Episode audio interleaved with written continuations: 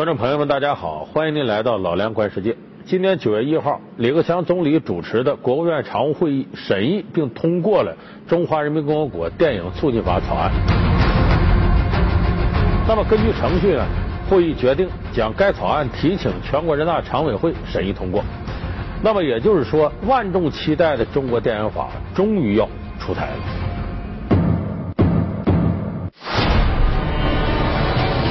从一九八四年电影法第一稿出台到现在，我国首部电影产业促进法终于来了。设立电影专项扶持基金，鼓励社会资本进入电影产业。亮点频频的电影法将给咱们老百姓看电影带来哪些实惠？加强网络视频监管，严惩知识侵权行为。电影法又会从哪些方面？全力助推我国电影规范运行。回顾中国电影百年历史，中国电影产业面临怎样的发展瓶颈？借鉴国内外电影法规经典案例，看中国电影法制化建设还要迈过几道坎儿。本期老梁观世界，为您读懂电影法。那么，根据这个立法的审议通过程序呢，应该说这部中国电影产业促进法，它最早呢要在明年两会期间提请全国人大常委会审议通过，也就是说最快呢要在二零一六年呢这个电影法会正式实施。那么给我们的感觉呢，好像这个过程啊，好像突然间就加速了，因为呢这个中国电影法呢，应该说在一九八四年就出台了第一稿。可是后来经过很漫长的这个将近二十年的时间，才在这个两千零四年左右呢又有新的推进。后来在这二零一一年呢出台了这个电影促进法的一个这个征求意见稿。那么经历了这么长时间，突然间在这一年多时间左右加速，这其实背后有一个大背景。我们可以注意到，它并没有叫《中华人民共和国电影法》或者说《电影基本法》，它叫的是《产业促进法》。这里有个明确的目的，就是要促进现在已经看的苗头非常向好的中国电影产业。那么它的大背景是什么呢？我们也知道呢，在最近这一两年呢，中国电影界发生了很大的变化。包括我还记得去年这个习近平主席出访韩国的时候，跟韩国签订了一个关于中韩电影互相交流的协议。那么这几年我们的电影市场呢是越来越对外开放的，而且这个观众呢。对于国际电影市场那些非常好的电影啊，需求量是非常大的。那么在二零一四年呢，曾经就那个每年引进的电影呢，中国和好莱坞市场呢进行了一次谈判。那么每年比以前配额呢多出十四部电影，主要集中在 IMX 和三 D 电影上，多出这十四部了。那么下一次谈判将在二零一七年谈判。二零一七年再谈判呢，在 WTO 的时间规定和框架之内啊，很有可能中国的电影市场呢要进一步放开。即使不像韩国电影市场对好莱坞放开那程度呢，恐怕呢也要比现在每年引进的好莱坞大片的额度要高很多。那么我们也知道，以眼下国产电影这种力量，跟好莱坞电影对抗是肯定不是人对手。极有可能再现上个世纪九十年代韩国电影向好莱坞开放之后呢，韩国的国产电影被好莱坞打的落花流水那一幕。那么，为了保护中国电影工作者的积极性和中国电影产业的这种良性发展，那么在这个时候出台一部有关电影产业促进的法规，应该说是比较及时的，就是法律会保障中国电影能够健康的向前发展。改革开放三十多年后。中国电影行业经历了高峰、低谷、上升的历程。从上世纪八十年代开始，随着人均收入的提高，看电影的人数和频次呈上升趋势，票房收入也随之节节攀升。但是，一九九二年之后，随着电视普及和电影盗版猖獗，票房收入跌入谷底。在加入 WTO 后。国家开始推行电影产业化改革，电影市场规模稳步增长。到二零一零年，全年票房首次突破百亿大关。《让子弹飞》《唐山大地震》《赤壁》等诸多优秀国产电影，令我们至今都印象深刻。随后几年，国产电影票房更是井喷式增长。二零一三年，国产影片票房总额二百一十亿元；二零一四年，二百九十六亿元；二零一五年，更是中国电影亮点纷呈的一年。首先是暑期档上映的《大圣归来》，这部影片打破了以往人们对孙悟空的认识。把他塑造成一个真实的、有着极强人格魅力的英雄形象，更贴近当下年轻人的审美和日常生活。整部影片运用的特技效果领先同类动画电影，可以说是近几年来国产动画电影中的惊艳之作。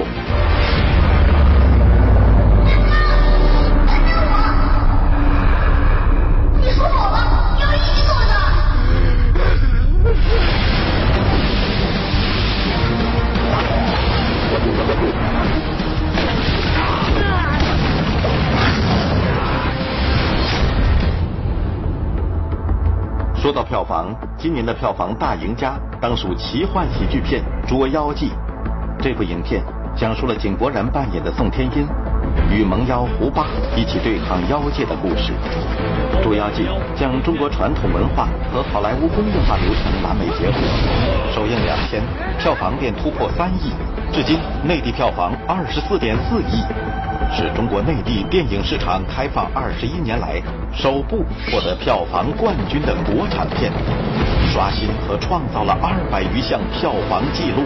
紧接着，《煎饼侠》《道士下山》《烈日灼心》等多部电影的热映，使国产电影票房再创新高。截至今年九月，国产影片上映了二百五十六部，总票房累计超过三百亿。国产电影一路高歌猛进的同时，中国电影市场也成为全球第二大电影市场，被国内外电影人视为电影金矿。电影产业促进法正是在这个背景之下应运而生。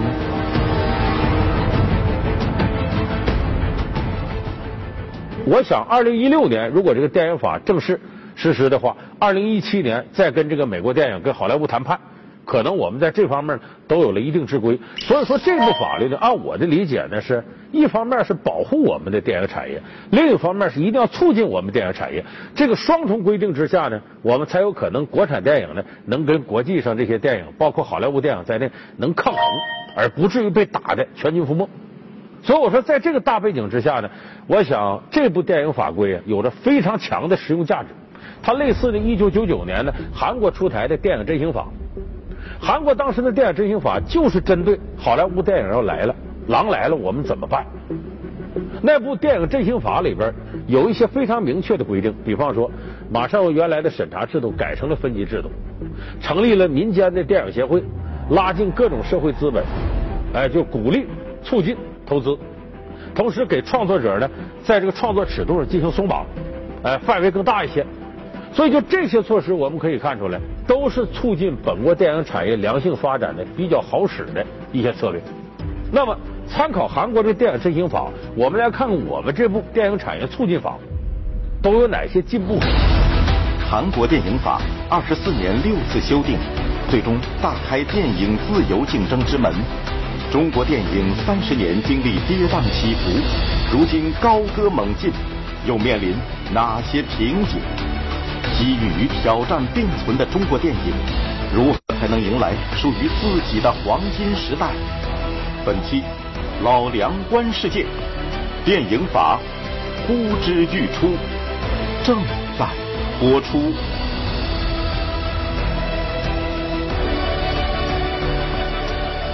世界亦真亦幻。不少广州市民在朋友圈我来说苦口良言，就两口子有一个人是独生子女，那你们就可以，无论是晒透还是饿着三位交出来，你说都是你用的慈善，以及为了你这个耗费的人力物力，重视交织，根本不重视真正的育人。二零一五，我在辽宁卫视。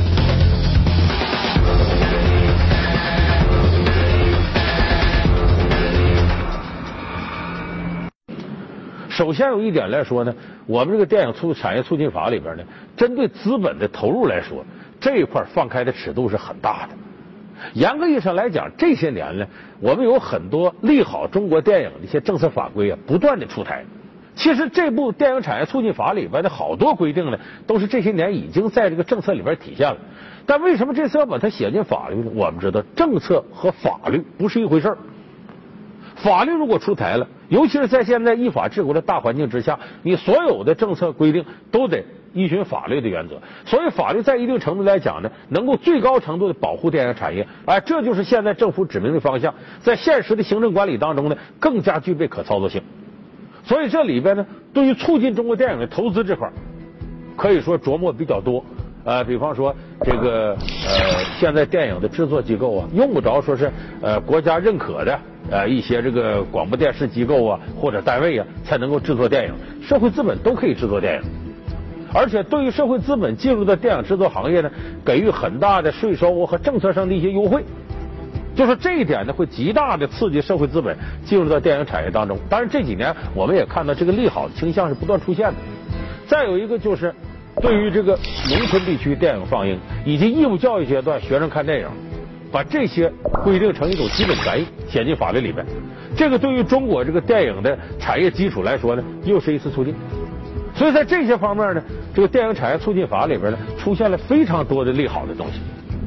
尤其是弱化行政审批程序，呃，比方说你要拍电影的，呃，你获得了这个电影拍摄许可证的，只需要把你电影剧本拿到相关的机构进行备案就可以了，用不着这一道那一道再看再怎么审查。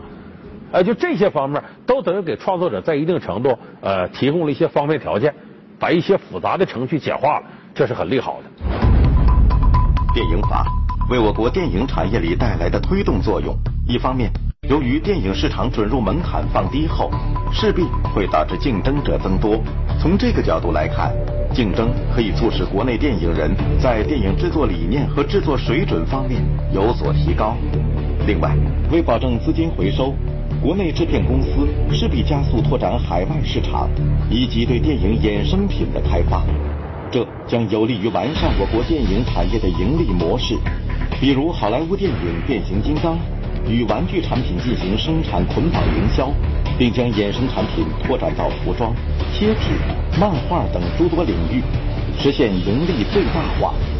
与之相似的，迪士尼用统一形象在电影制作、主题公园。玩具等不同表现形式中反复赚钱，这些都值得中国文化产业借鉴。电影法为我国在电影产业里带来的推动作用，还表现在精简电影制作、发行和播放三大环节的审批流程上。以前获得电影电视剧拍摄许可证，需要各级多机关提交材料，进行层层审批。但根据目前审议通过的电影法，企业只需要将电影剧本或剧本梗概送去审批，行政审批程序大幅简化、弱化。同时，广电部门还会及时公布电影投资及审批情况，以便于投资者了解信息，避免重复投资。另一方面，电影法还将要加强电影公益服务，扶持地方建电影院，以满足农村地区居民。城镇低收入居民的基本文化需求，对于农村地区，每月至少放一场电影，从事电影放映的人也会有补贴。对于城镇低收入人群，由当地政府组织发放电影票去影院看电影。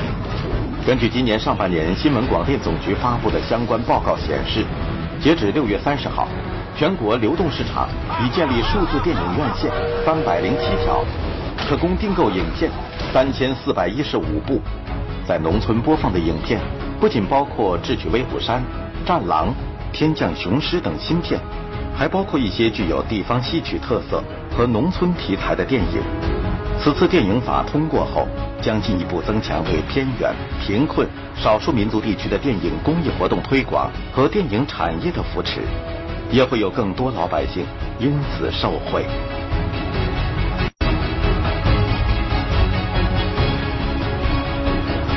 但是这部电影法出台了以后呢，你像第一个就是对于电影创作内容的一些禁令，原来的这个电影规定当中大概有十条禁令，比方说有一些呃这个涉及的，你比方说暴力啊、色情等等等等，这都是原来的规定。现在有十条呢，在电影法里扩大到十三条，包括呢不能渲染恐怖了，呃不能传授犯罪了，呃，不能这个损害未成年人的利益了、未成年人的健康了，等等等等。这些呀，需要落到实地儿，就你需要明确一下，到底什么情况算是损害未成年人健康，什么情况算是传授犯罪。如果要没有具体的落地措施，那就会容易误伤无数。所以这方面是不是有必要扩大，或者是不是要有必要根据这个呃确立一些这个具体的执行措施？这是很多电影创作人期待的。那么这一条引起的反响还不算是很大，最关键是第二十六条。第二十六条规定是什么呢？就没有取得电影放映许可证的。什么叫电影放映许可证？咱们到电影院看，每当一开始的呃，就起了一个龙的金色龙的标志。就你这个是广电总局给予你的电影放映许可证的标志，简称叫龙标。没有这龙标，你没法拿电影院放映。就说没有取得这个电影公映许可证的，就这龙标的，不能够播映啊，不能参加电影节，国内国外都不能参加。尤其重要的是呢，不能在互联网上进行传播，也不得制作音像制品。尤其是青年的前卫一点创作来说，是不是一道紧箍咒呢？这是值得我们探讨的，包括以前的港台电影，你像《英雄本色》，这咱们都耳熟能详的，包括周星驰早期一些电影，成龙的一些电影都没有获得我们广电总局给的龙标。过去我们看这电影通过什么？都是八十年代在录像厅里看的。随着计算机技术的发展和互联网的普及，如今几乎人手一台电脑，我们在网络上观看的内容涵盖范围之广，令人惊叹。从韩剧。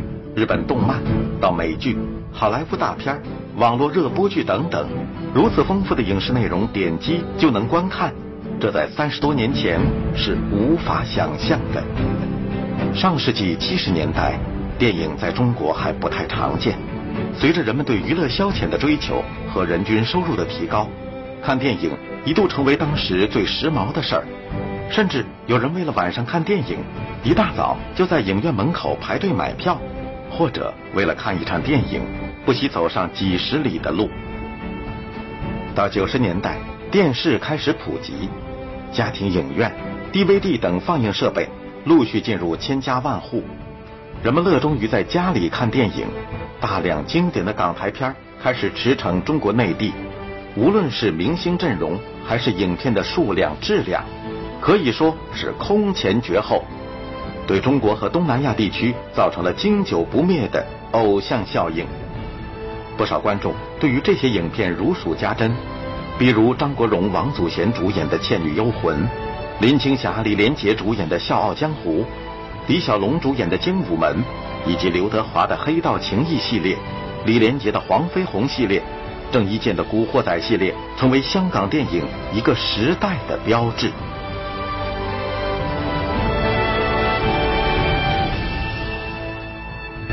就是这些大量旧的港台片都没有获得龙标，好莱坞呢更不用说了。但是这些片子我们现在互联网上都能看到。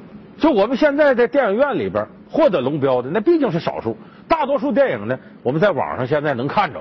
网络的存在有个最大好处，我们可以自由点播这些电影。电视台就不行，你家里头各种电器多了，冰箱啊什么这里边。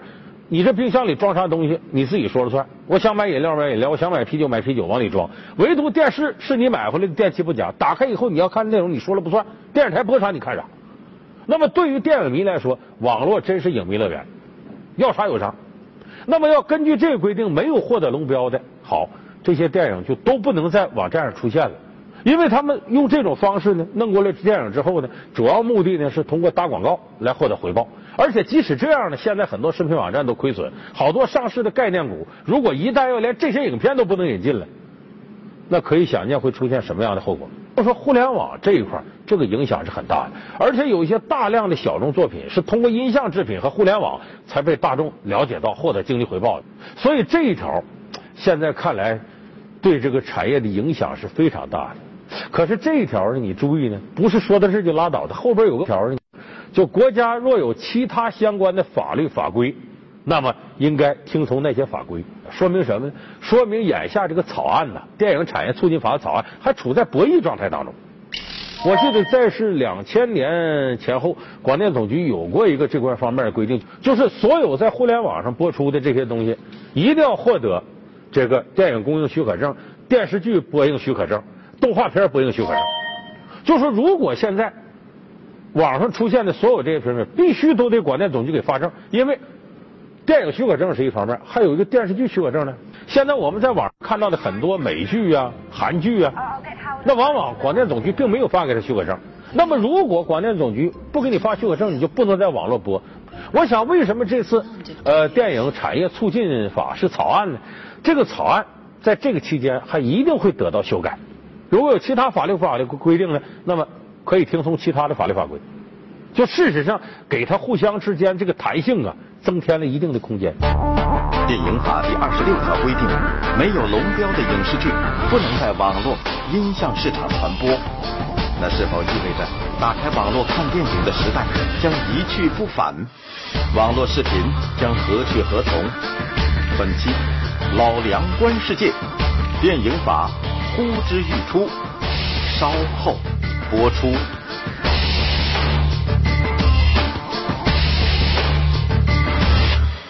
稍后继续为您播放老梁观世界。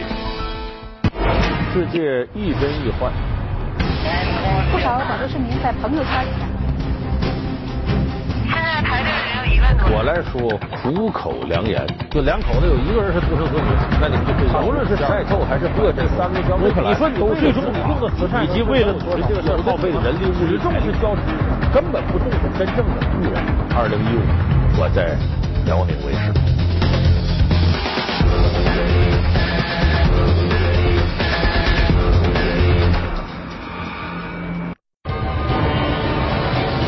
从一九八四年电影法第一稿出台到现在，我国首部电影产业促进法终于来了，设立电影专项扶持基金，鼓励社会资本进入电影产业。亮点频频的电影法将给咱们老百姓看电影带来哪些实惠？加强网络视频监管，严惩知识侵权行为。电影法又会从哪些方面？全力助推我国电影规范运行。回顾中国电影百年历史，中国电影产业面临怎样的发展瓶颈？借鉴国内外电影法规经典案例，看中国电影法制化建设还要迈过几道坎儿。本期老梁观世界，为您读懂电影法。所以我说，像现在这种情况，我们相关的这个政策制定、法规制定者，应该可以考虑到，就我们国内也有大量的这个获得龙标的电影，没法在这个院线播映，有很多院线不愿播映，认为它没票房。那么这些电影最后怎么收回成本呢？也是通过互联网和音像制品收回成本，就是它无伤大雅的情况下，可以有一些小众来接受它。当然。无论是这个龙标的获得，还是前面我们说对电影创作范围的这种约束，都涉及到最后一个大家最关注的问题：审查程序是不是规范？审查范围到底在哪儿？到底用什么样的标准来看待我们的电影？我们按照什么样的标准来制作电影？所以，我想时代呢也发展到了这一步。呃，这不光是从业者，其实也是对我们很多观影者、影迷，也对这方面有相应的要求。就这样的话呢，能够给中国电影创作者呢松绑，让大家能在自由的天地里自由的发挥，然后他们也知道边界在哪。所以我说这次呢，《中华人民共和国电影产业促进法》呢出台呢，保护国产电影、促进产业良性发展的举措是非常多的。我是觉得从现在开始呢，到明年两会呢，这应该还有将近半年左右的时间。我想那一天呢，意味着第一部中国电影法真正的走向一种充实和完善。好。感谢您收看这期《老梁观世界》，我们下期见，再见。